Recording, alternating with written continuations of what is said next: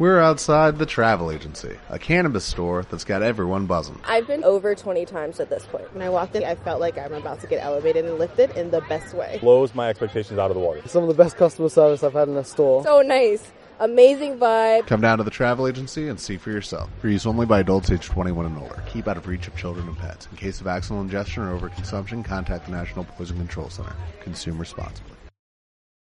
Hola chicos, it's me again, pero hoy con el desarrollo de la lección número 11 que nos habla sobre la intervención del tercero y vamos a hablar también un poco sobre las tercerías.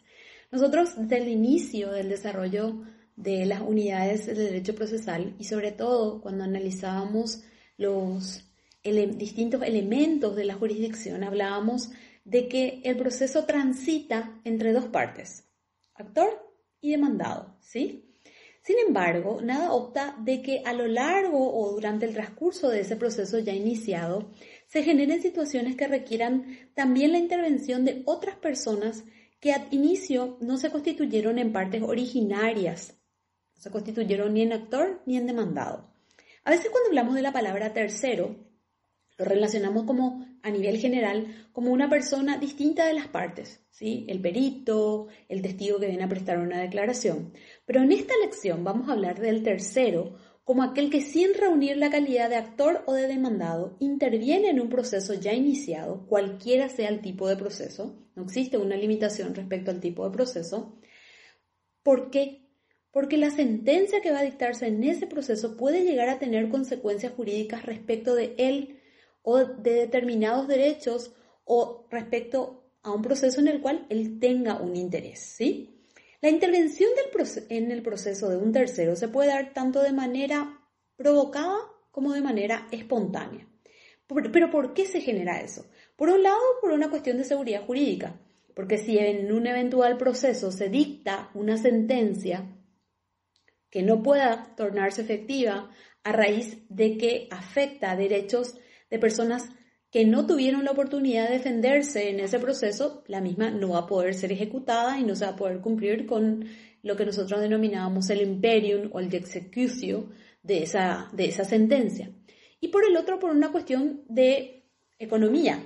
¿Por qué iniciar un juicio y luego tener que proseguir otro en el que se van a discutir las mismas cuestiones, debiendo tener que producir nuevas pruebas, teniendo que realizar otras diligencias, entonces de modo tal a garantizar la efectiva, eh, el efectivo cumplimiento de la sentencia por un lado y por el otro evitar mayores gastos a las partes para que en un mismo juicio ya se puedan discutir todas las cuestiones referidas a las pretensiones que están siendo formuladas allí. Ahora, cuando nosotros hablamos de la intervención de terceros, ¿sí? entendido este como una persona que en principio no se constituyó en, ni en actor ni en demandado de un proceso en trámite, tenemos que asimilar de que desde que se admite esa intervención, este tercero pasa a ocupar la posición de parte, es parte en el juicio y por tanto tiene las mismas cargas, los mismos derechos, las mismas facultades, los mismos deberes que las partes originarias. Ahora, ¿cuáles son los presupuestos que necesariamente tienen que reunir ese tercero para que pueda ser admitida su intervención? En primer lugar, el proceso en el que solicita tomar intervención tiene que ser un proceso en trámite, ¿sí? no tuvo que haberse dictado sentencia todavía. En segundo lugar, las pretensiones que deduce en ese juicio tienen que ser conexas con las que se están discutiendo, ya sea por el objeto, por la causa o cuanto menos tiene que existir afinidad entre lo que se va a discutir. Por otro lado, se tiene que tener en cuenta de que esa persona que interviene tiene que ser un tercero, es decir, nunca tuvo que haber sido parte en ese juicio.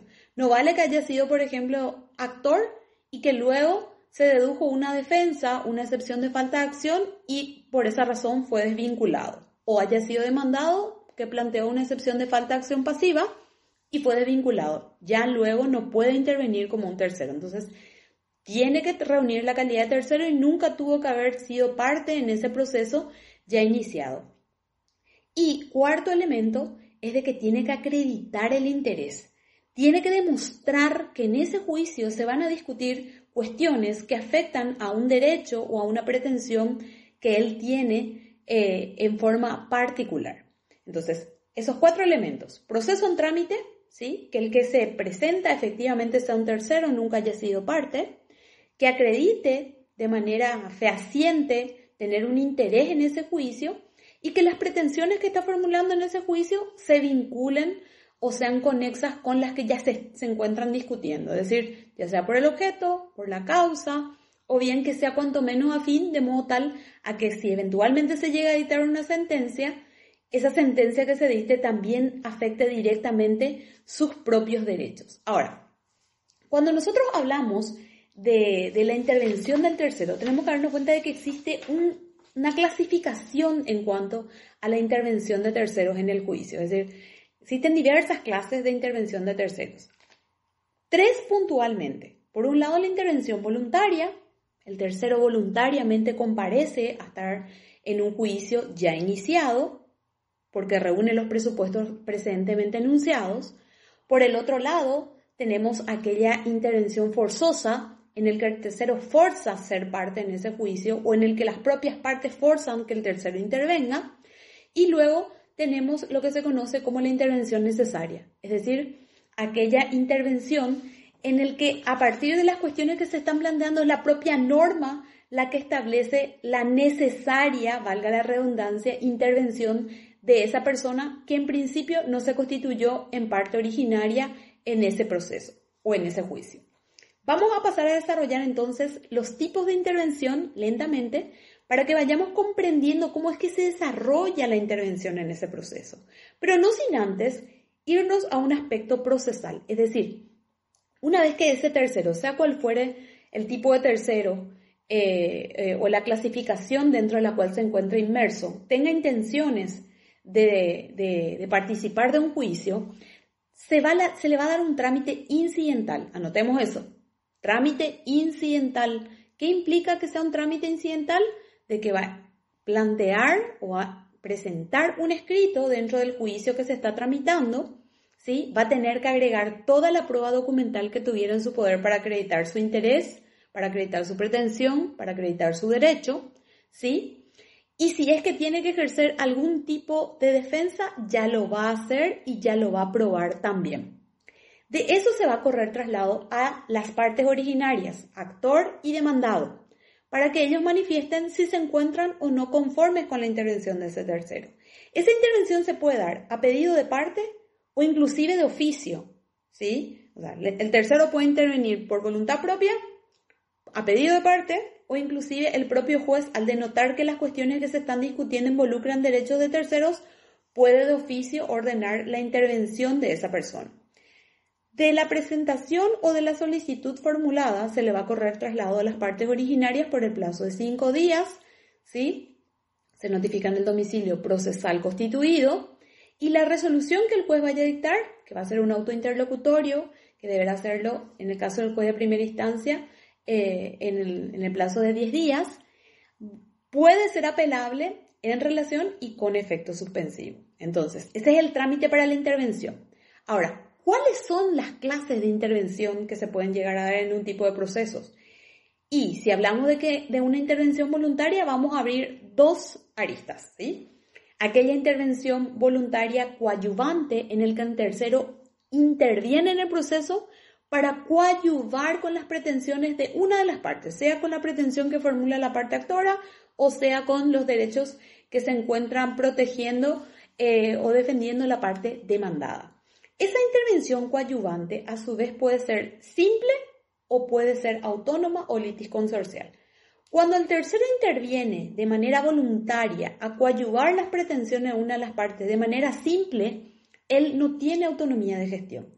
Él simplemente interviene, ya sea para apoyarle al actor o ya sea para apoyarle al demandado, sea cual fuere, pero no tiene autonomía de gestión. Lo que realice la parte originaria, él se encuentra de alguna u otra manera ligado. Si la parte originaria, actor, apela, el resultado de esa apelación también le afecta. Si plantea alguna, algún recurso eh, de reposición o si deduce un incidente, o en el caso que apoye la parte demandada, este viene y plantea una excepción, entonces el resultado de esa defensa le afecta directamente también al tercero. Ejemplos de, ejemplos de la intervención voluntaria coadyuvante simple es el típico caso del fiador. ese fiador que ingresa en un juicio en el que se le demanda a la persona eh, a quien, el, con quien él afianzó una deuda, porque tiene un interés de que ese deudor resulte, eh, ese rector resulte ganancioso en ese juicio, de modo tal a que si el deudor eventualmente no tiene para pagar, él no tenga que hacerse cargo de la deuda. Entonces aquí ingresa al proceso a fin de obtener la desestimación de la demanda planteada contra su deudor, por ejemplo. Otro caso podría ser el caso de la acción subrogatoria. ¿Cuándo hay una acción subrogatoria? Nosotros decimos que eh, conforme al artículo 95 va a haber una acción subrogatoria cuando A ¿sí? le debe a B. ¿sí? A tiene posibilidades de obtener un, crédito, de obtener un beneficio en un juicio planteado por C. ¿sí? Pero ¿qué hace A? A no se presenta a estar en juicio. A no toma intervención en ese juicio o no promueve ese juicio contra C a los efectos de que de no cobrar algún tipo de eh, deuda que tiene C con A. Entonces, en ese caso, B tiene la posibilidad de poder demandarle a C para subrogarse los derechos de A y así poder cobrar el crédito que él tiene contra A, ¿sí? En el caso de la acción subrogatoria, eh, específicamente en lo dispuesto en el artículo 95 del Código Procesal Civil, nos encontramos con que la propia disposición procesal establece, aunque el deudor, sí, en este caso va a ser A, al ser citado, no ejerciere ninguno de los derechos acordados en el artículo anterior, es decir, no, haya interpuesto la demanda, no haya tomado intervención en el juicio, podrá intervenir en el proceso en calidad, eh, en calidad de tercero interesado. Es decir, vamos a suponer el caso en el que Juanita puede plantear una demanda de indemnización de daños y perjuicios contra el sanatorio La Trinidad de la ciudad de Encarnación. ¿Sí? pero no lo hace, teniendo posibilidades de resultar gananciosa en ese juicio. Pero Juanita le debe 250 millones a Jorge.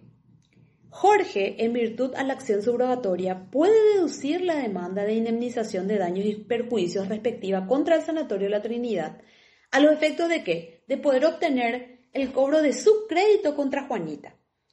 Lo que prevé la norma es de que antes de correrle traslado al, sanatorio La Trinidad, se le corra traslado a Juanita para que ella tome conocimiento de que Jorge promovió una acción en su nombre a fin de poder cobrar el crédito que ella tiene con él.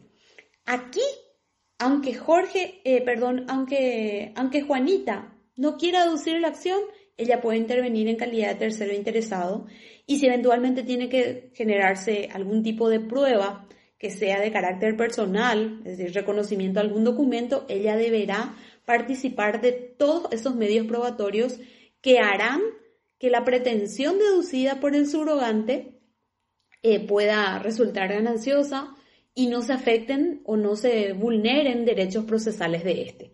Este es un típico caso de una intervención voluntaria coayuvante simple, ¿sí? en el que el tercero que interviene, ya sea fiador o aquel que ejerza una acción subrogatoria, no tiene autonomía de gestión. Se cuenta directamente vinculado con todos los actos procesales que realice la parte a quien ingresa a coadyuvar.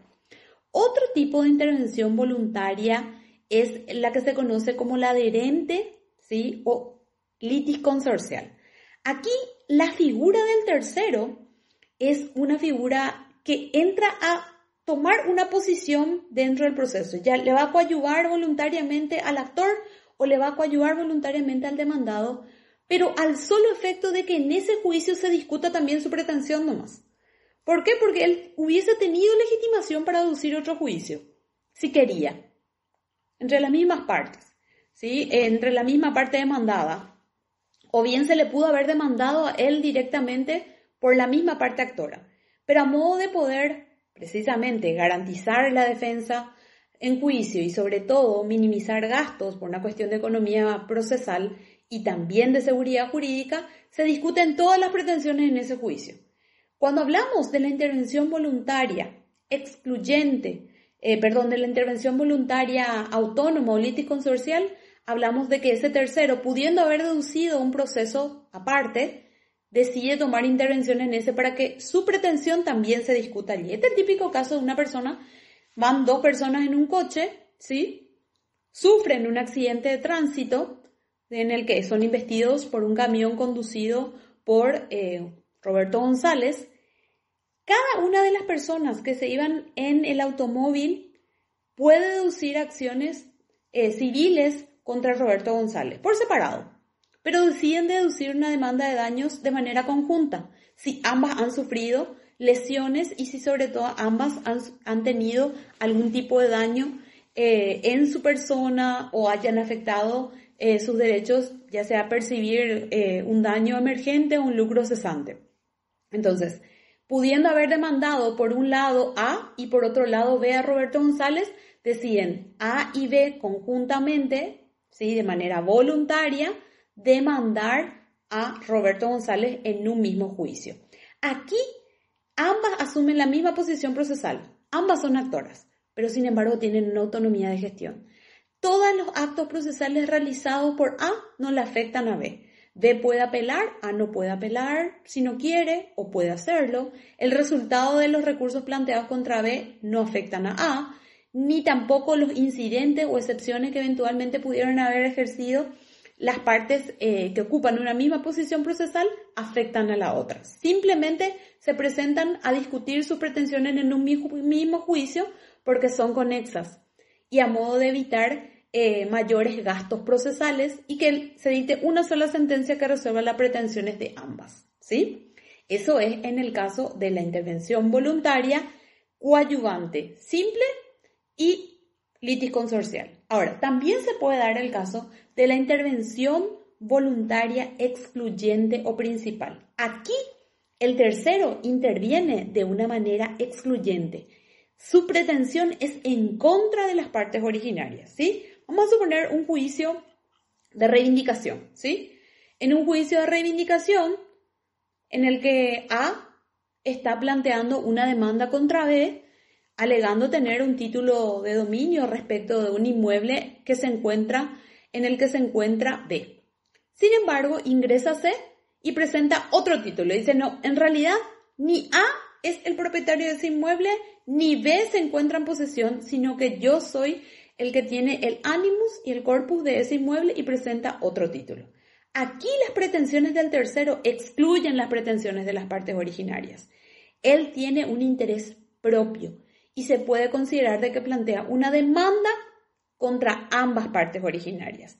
¿Qué es lo que se busca aquí? Y que se edite una sola sentencia en la que se pueda determinar si efectivamente, en el caso del juicio de reivindicación, el dominio le corresponde a A, le corresponde a B o le corresponde a C. ¿Sí? Aquí hablamos de una intervención voluntaria, pero excluyente. Aquí el tercero no entra a asumir una misma posición procesal no le apoya al demandado ni le apoya al actor, sino que tiene pretensiones propias respecto a las cuestiones que se están discutiendo en ese juicio. Es en el caso de la intervención voluntaria. Luego encontramos casos de intervención forzosa. ¿Qué es lo que es forzosa? Cuando son las propias partes o las cuestiones que se están discutiendo las que forzan la intervención del tercero. No hay aquí una decisión voluntaria, sino más bien lo que existe es una, eh, una imperiosa necesidad de que el tercero tome intervención porque eso puede gravitar en el resultado del juicio. Ejemplos de la intervención forzosa existen miles. En nuestro, en nuestro programa académico se establecen cuatro ejemplos puntuales. Por un lado tenemos lo que se conoce como la litis denunciatio. ¿Qué es lo que es la litis denunciatio? Y denunciar la litis, decir que hay un juicio. Pero ¿a quién lo que le vamos a denunciar la litis? Y vamos a poner como ejemplo el caso de la evicción. ¿Qué es lo que es la evicción? Nosotros sabemos de que cuando adquirimos un bien, lo hacemos libre de ocupantes, libre de todo gravamen, y en el caso de que existan gravamen sobre ese bien, estando en conocimiento de que pesan sobre los mismos o que en el inmueble se encuentra libre eh, y dispuesto a ser ocupado o de poder ejercerse la posesión. Sin embargo, por lo general cuando uno adquiere un bien, esto es derecho de fondo, es a modo de hacer, de, hacer un, eh, un, fresh, un refresh de nuestros conocimientos de fondo. Sin embargo, nosotros sabemos de que en el eventual caso de que adquirido un bien que posteriormente se encuentre ocupado por otras personas, que impidan al nuevo propietario entrar en la posesión de este, el enajenante, el vendedor, asume una responsabilidad de hacerse cargo de los posibles daños y perjuicios o de las posibles afectaciones en la posesión que pueda llegar a sufrir el adquirente. Eso es lo que se conoce como el derecho de evicción. Ahora, cuando se plantea algún juicio relacionado con la posesión de ese bien, necesariamente el enajenante, el vendedor, tiene que tomar intervención en ese juicio. Vamos a suponer que nosotros compramos un inmueble y luego nos damos cuenta de que ese inmueble ha sido se encuentra ocupado por personas o parte de ese inmueble está ocupado por otras personas no podemos entrar en la posesión del bien, estas, estas personas alegan tener una posesión mayor a 20 años y nos demandan por su capión. Y nosotros reconvenimos o planteamos una contrademanda por reivindicación. ¿Qué pasa aquí? Lo que se resuelva en ese juicio le va a afectar directamente al vendedor, a ese vendedor que al, realizar el acto de transferencia alegó que el mismo se, ocupaba, se encontraba libre de ocupantes va de suyo que el resultado de, esa, de, ese juicio le va a afectar directamente al vendedor, quien en caso de que resulte perdidoso el comprador, puede ejercer una acción de regreso contra él a fin de que le devuelva el monto correspondiente a la compra del inmueble si es que este fue garantizado con evicción. Entonces, aquí hay una intervención forzosa de ese vendedor en un juicio en el que se está discutiendo la posesión o el dominio de un inmueble que, del cual él se desapoderó. Otro de los ejemplos que nos podemos encontrar cuando hablamos de la intervención forzosa es lo que se conoce como la laudatio autoris. ¿Qué es lo que es la laudatio autoris? Yo me voy y le demando a Juan, perdón por los nombres, me voy y le demando a Juan eh, por un sucapión, ¿sí? Le demando a Juan por su capión y una vez que Juan es notificado de la demanda, se presenta en el juicio y dice, no, en realidad yo no, no, no soy el propietario del inmueble, yo me encuentro en ese inmueble, me voy constantemente a realizar actos de mejoras porque soy el capataz del inmueble, porque soy el administrador. En realidad el propietario es Juana de Lara. Mi, nombre es de, personas famosas. Eh, es Juana de Lara. ¿Qué pasa en este caso? Lo que se está haciendo es, se está denunciando o se está estableciendo quién es el, realmente el autor o quién tiene que ser realmente parte en ese juicio. ¿Por qué? Porque se denotó la falta de legitimación por parte del demandado. En la laudacia autoris, la particularidad que se tiene en esta intervención forzosa es de que una vez que se le demanda a una persona y esta persona dice, no, en realidad a mí no me tuvieron que demandar porque yo no reúno las condiciones para ser demandada, yo soy un simple capataz, un simple administrador o, un simple gerenciador o gestor, es de que una vez citado al tercero para que manifieste si efectivamente reúne las condiciones para ser demandado, es decir, si es propietario, si efectivamente esta persona cuenta con algún documento que acredite su dominio, se le da la posibilidad al actor de que continúe su demanda con la persona que ostenta el dominio, que ostenta la calidad propietario o que prosiga con aquel que al inicio fue demandado. Si decide proseguir con la misma persona con la que, demandó, se expone a que ésta le plantea una excepción de falta de acción porque efectivamente carece de legitimación para estar en ese juicio. De lo contrario, puede continuar el juicio con la persona que efectivamente tuvo que haber sido demandada. Entonces aquí hay una intervención forzosa. Se inicia un juicio con parte originaria, pero forzosamente tiene que ingresar un tercero que es quien efectivamente tiene el dominio sobre ese bien. Otro de los casos que podemos encontrar respecto a... Estos son casos, pueden haber miles de casos de intervención forzosa. Es lo que se conoce como el llamado del tercero. Cuando del tercero pretendiente. ¿Cuándo lo que el llamado al tercero pretendiente? Este es el típico caso del pago por consignación. ¿sí? Vamos a suponer, eh, la entidad binacional de Cenetán le tiene que indemnizar a una persona. ¿sí? Pero esta persona, eh, al momento de realizar el censo, se encontraba en el inmueble, pero posteriormente eh, abandonó el bien o vendió o se encuentran tratativas de hacerlo o lo entregó en comodato a otra persona. Y lo hizo bajo una cláusula de que una vez que se efectúen las indemnizaciones correspondientes, esta persona, la nueva adquirente, se haría, se haría uso de esa indemnización. ¿Qué pasa acá? A la hora de abonar el pago respectivo, ya sea por, por haberse realizado, eh, por haberse realizado la entrega de ese bien, a fin de, de poder proseguir con las obras tendientes a la construcción de un camino, en el caso de que sea la entidad binacional de, la represa, o en el caso de que sea la ANDE en la que tenga que eh, abonar los montos respectivos, eh, se tiene que determinar a quién se le va a realizar el pago.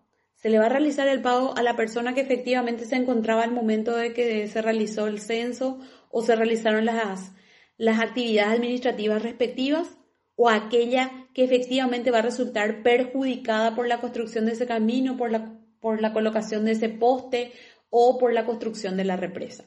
Y es, esa situación está prevista en el código de fondo, en el artículo 584, donde se habla del pago por consignación, y en el inciso D establece, si es desconocido, desconocida la persona a la que se le tiene que abonar el dinero consignado, eh, por cualquier beneficio, puede ser inclusive otro, puede ser el caso en el que yo resulté gananciosa en un juicio laboral, resulté gananciosa en un juicio laboral por un despido injustificado y la firma a quien yo le prestaba servicios eh, consigna el pago, el monto correspondiente a mis haberes laborales, pero yo tengo otro juicio con otra persona en el cual me comprometí a abonar los gastos o las costas o a, abonar alguna deuda con ese pago por consignación. Aquí se tiene que determinar a quién se le va a el pago. A la persona que efectivamente eh, resultó gananciosa de ese pago por consignación o a aquella que en derecho le corresponde o por un acuerdo le corresponde. El inciso D establece, si es desconocido, si no se sabe a quién se le tiene que pagar, o su derecho se encuentra dudoso, o concurren otras personas a reclamar el pago. Entonces, aquí en este caso, ¿qué es lo que se va a hacer? Se va a tomar la intervención del tercero, ¿sí? Del tercero pretendiente a ver a quién lo que efectivamente se le tiene que pagar en los juicios de pago por, por, subrogación, perdón, de por consignación. Entonces, yo planteo demanda de pago por consignación contra, eh, eh, de pago por consignación contra Juan, y Juan alega de que en realidad ese pago se le tiene que efectuar a Pedrito. Entonces se le da intervención a Pedrito para que se pueda determinar a quién se le tiene que efectivamente abonar esa, esa suma que se encuentra consignada en, un, en una cuenta bancaria o en un juicio determinado. Ese sería el llamamiento del tercero pretendiente, el que pretende, ese tercero con quien no se está litigando, pero pretende el resultado de ese juicio. Y luego tenemos otro ejemplo que es la llamada garantía. Este es el típico caso de la aseguradora. La aseguradora que en virtud de un contrato de seguro entra a tomar intervención en, el, en un juicio en el que pudiera resultar perdidos a la parte cuyos bienes asegura, si bien no tiene la obligación y el deber de tomar parte en ese juicio, porque puede no hacerlo, si eventualmente resulta perdidos a la parte cuyos derechos asegura, tendrá que abonar el monto hasta el límite de la póliza, dependiendo del tipo de, del tipo de contrato de seguro de póliza que haya que se hayan celebrado entre las partes. De ahí es de que este entra a tomar intervención en juicio en calidad de tercero y ejerce un control de todas las actividades procesales que se realizan. Puede ofrecer pruebas, puede poner excepciones. ¿Por qué? Porque a él de alguna u otra manera le conviene o le beneficia que la parte asegurada resulte gananciosa en el juicio, entonces evita tener que abonar la indemnización correspondiente por el monto de la póliza. Aquí no hay un deber, puede no hacerlo, ¿sí? Dependiendo de las cláusulas establecidas en la póliza de seguro, en algunas pólizas de seguro se establece que si, eh, si no es citada la aseguradora, no tiene obligación, por ejemplo, hay algunas cláusulas que establecen eso, si no es, eh, si no es citada el juicio por parte del asegurado, entonces no tiene obligación por el monto que eventualmente el demandado tenga que abonar. En otras se establece de que haya o no tomado intervención, deberá hacerse cargo de las sumas, eh, de las sumas em, condenadas eh, haya o no tomado intervención de las sumas condenadas al deudor que hubiera sido asegurado. Eso va a depender muchísimo del tipo de cláusula, pero sí se da la posibilidad de que se le llama al tercero en garantía para que éste también ejerza su defensa y tenga la posibilidad realizar todos los actos procesales eh, admitidos a las partes y pueda procurar resultar ganancioso en ese juicio en, que le pueda afectar en, en sus derechos, ¿verdad? Luego tenemos el caso de la intervención y aquí hay una intervención necesaria. Es la propia ley establece de que esos terceros tomen intervención dependiendo del tipo de juicio. Vamos a suponer el caso de una demanda de filiación. ¿sí? Yo le demando a mi papá por reconocimiento de filiación. La ley establece que en los juicios de filiación necesariamente también tiene que ser parte mi mamá. ¿sí? O el caso de eh, una adición de apellido o inversión de los apellidos, que es un juicio en teoría voluntario. Sin embargo, la ley del registro público establece de que cuando se tenga que realizar la inversión de los apellidos o el orden de los apellidos de una persona menor de edad, tienen que manifestar su voluntad tanto el padre como la madre. Son partes necesarias en ese tipo de juicio. Si se inició el juicio por solamente una de ellas y el interesado, se le va a tener que dar intervención también a eh, esa parte. Es lo que se conoce como la intervención necesaria exigida por la ley. Luego tenemos la intervención necesaria que surge de la naturaleza de las cuestiones que se están discutiendo o de la naturaleza del juicio. Este es el caso, por ejemplo, en que yo demando por nulidad de del acta de asamblea. ¿Sí? Tengo demando la nulidad del acta de la asamblea. ¿Quiénes tienen que ser parte en ese juicio? Todos aquellos que formaron parte de la asamblea. Todos aquellos que suscribieron esa acta. Entonces, ¿Qué pasa aquí? Si yo solamente le demando a algunos, lo más probable es que la sentencia que se dicte no se torne efectiva respecto de los demás y no pueda ser eh, eh, correctamente cumplida. De ahí que es necesaria la intervención de todos aquellos que participaron en el acto, dada la naturaleza misma del juicio, para que esa sentencia pueda ser de cumplimiento obligatorio y efectivo. Eh, pasa por lo en la generalidad los casos donde se manda la nulidad de un acto jurídico, se le tiene que demandar a todas aquellas, a todas aquellas personas que han tomado intervención en ese acto cuya nulidad se reclama. Hablamos de nulidad jurídico, simulación. ¿Por qué? Porque la sentencia que vaya a dictarse va a tornarse efectiva y va a afectar también derechos de esas personas, aun cuando ellas no, no se hayan constituido en partes demandadas. Entonces, ¿qué es lo que pasa aquí?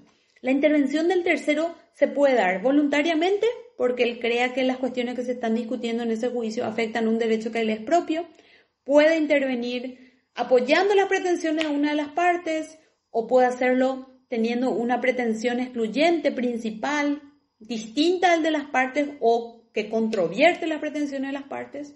Se puede dar una intervención forzosa dependiendo de cada caso. Los ejemplos son miles, esto que hemos desarrollado simplemente a modo de, de ejemplos.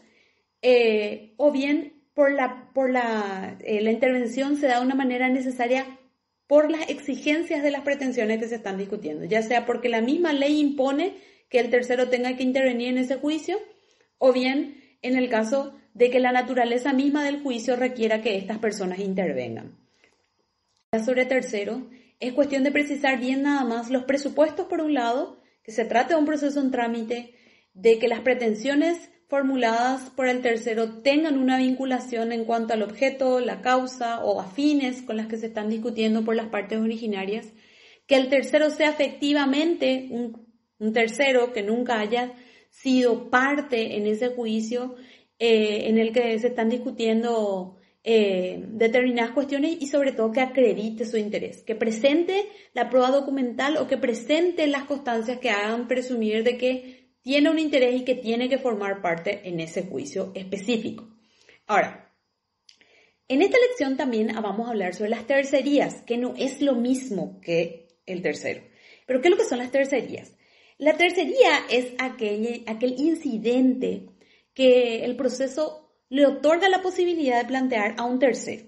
Pero este tercero no es el tercero del cual hemos hablado eh, en, esta, en, este, en este principio de la lección. Este tercero tiene una particularidad. Interviene en el proceso únicamente porque en él se ha trabado embargo sobre un bien del cual él ostenta o el dominio o se ha trabado embargo respecto de un bien que es subastado, eventualmente él puede llegar a tener un pago preferente en la venta de ese bien. Entonces, cuando hablamos de las tercerías, estamos hablando de que el tercerista ingresa en un proceso a fin de, por un lado, ese tercero, que sin reunir la calidad de parte interviene en un proceso, lo que reclama es su dominio sobre una cosa que fue subastada en ese juicio, que no le corresponde a ninguna de las partes originarias, o bien que se le pague preferente, que primero se le pague a él antes que a alguna de las partes, con la venta de ese bien. ¿sí? Aquí las pretensiones del tercerista van en contra del actor y el demandado. El tercerista vendría a ser el actor, ¿sí? Y aquí el actor y el demandado vendrían a ser demandados, ¿sí? En la tercería. El trámite para la intervención del tercerista es un trámite incidental. Se conforman dos cuadernillos, un cuadernillo de la parte actora, un cuadernillo de la parte demandada, ¿sí? A fin de que puedan sustanciarse el, incidente respectivo y que cada una pueda eh, probar sus respectivos derechos, ya sea sobre el bien subastado o al pago preferente. De ahí que encontramos dos tipos de tercería. La tercería puede ser de dominio o puede ser de mejor derecho. ¿Cuándo hay una tercería de dominio? Cuando el tercero interviene en un juicio, cualquiera sea el tipo de juicio, siempre y cuando se haya trabado embargo. Ese es un elemento esencial para, para el planteamiento del incidente de tercería, sea cual fuere dominio de mejor derecho, que se haya trabado un embargo en un juicio que puede ser, por lo general, se plantean en los juicios ejecutivos, pero nada otra de que haya en una convocación de acreedores o, en, o en, en, un juicio ordinario, en una ejecución misma de sentencia, se traba embargo sobre un determinado bien que en principio puede no pertenecerle a el demandado o a la persona afectada por ese embargo, o bien, en principio, lo que se busca es que se le pague primero al tercero porque él alega ser un acreedor preferente, puede ser un acreedor privilegiado, puede tener alguna hipoteca que le habilite a que antes de pagársela a las partes originarias se le tenga que pagar primero a él. Ahora, vayamos a establecer cuál es el trámite que la ley prevé para los casos en el que se plantee la tercería, ya sea de dominio o de mejor derecho. ¿Por qué eh, vamos a pasar a, determinar esas cuestiones? Porque dependiendo del tipo de tercería que nosotros vamos a plantear, van, van a variar también los presupuestos que se tienen que acreditar. Si el que interviene en el proceso es un tercerista que plantea la tercería de dominio, tiene que acreditar el dominio sobre la cosa que fue subastada. Si se subastó un automóvil, la única manera de que prospere la tercería de dominio es que éste haya acreditado ser el propietario, el titular de ese bien, con, el respectivo título de propiedad. Si eh, se plantea una tercería de dominio contra mm, el embargo que se celebró en un juicio ejecutivo contra 50 computadoras, el que plantee la tercería de dominio alegando ser el propietario de las 50 computadoras va a tener que acreditar con documentos fehacientes, boletas, despachos, de que las 50 computadoras no le corresponden al deudor, sino que le corresponden a él. ¿sí? Entonces, primero que haya un embargo.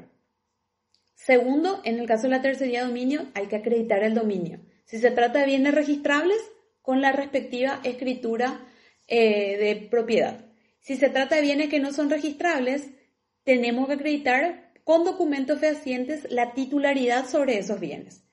Otro de los presupuestos en el caso de la tercería dominio es de que todavía, de que se haya efectivamente decretado el embargo. No sirve de nada con que se haya, con que el embargo, perdón, que se haya trabado el embargo. No sirve de nada con que se haya decretado simplemente, sino que se tuvo que haber trabado, es decir, ya el, el embargo en el caso de los bienes registrables ya tuvo que haberse inscrito, ¿sí? Entonces el tercerista se presenta y dicen, no, yo solicito el levantamiento de ese embargo porque los bienes sobre los cuales ustedes han decretado embargo no le pertenecen al deudor, sino son de mi propiedad y lo demuestra con los documentos respectivos. Otro de, los, otro de los tipos de tercería que se pueden plantear es la tercería de mejor derecho. Aquí el tercero interviene en un juicio en el que se trabó un embargo y en el que ya se subastó el bien. ¿sí? A diferencia del tercerista de dominio, el bien no se tuvo que haber subastado aún para que prospere su tercería. ¿sí? En el caso de la tercería eh, de mejor derecho, el bien ya se tuvo que haber subastado. ¿Por qué? Porque aquí no importa a quién pertenece, a él no le importa, sino que lo que va a venir a acreditar es de que con la venta de ese bien se le tiene que pagar primero él. ¿Por qué? Porque se trata de un acreedor privilegiado, porque tiene, un, porque tiene una hipoteca sobre ese bien o porque eventualmente el, la, el crédito que reclama surge de gastos fúnebres, que en una escala establecida en la ley de fondo tiene pago preferente a un simple, a un acreedor criografario. Es decir, tiene que acreditar de que tiene un derecho preferente a un al acreedor en ese juicio a ser pagado con la venta de ese bien.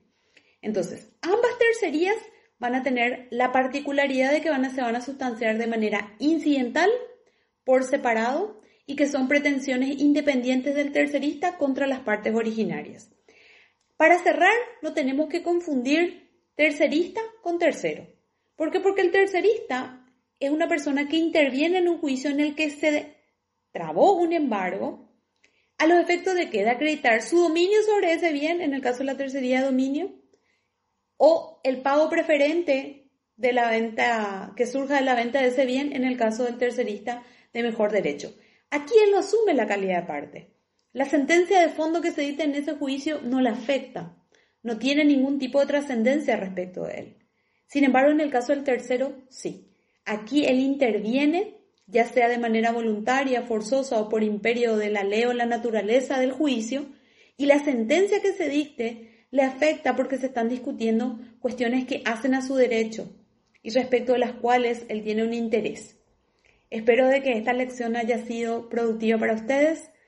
Cualquier duda, saben que pueden aclararlas por medio del Classroom o en nuestras respectivas, eh, eh, nuestros respectivos grupos de WhatsApp. Em, nos estaremos leyendo seguramente. Éxitos para el parcial de mañana para los chicos de Encarnación y del 22 para los chicos de Mar Auxiliador. Nos vemos. ¿No te encantaría tener 100 dólares extra en tu bolsillo? Haz que un experto bilingüe de TurboTax declare tus impuestos para el 31 de marzo y obtén 100 dólares de vuelta al instante. Porque no importa cuáles hayan sido tus logros del año pasado, TurboTax hace que cuenten. Obtén 100 dólares de vuelta y tus impuestos con 100% de precisión. Solo con Intuit TurboTax. Debes declarar para el 31 de marzo. Crédito solo aplicable al costo de la presentación federal con Turbo Tax Full Service. Oferta sujeta a cambios o cancelación en cualquier momento.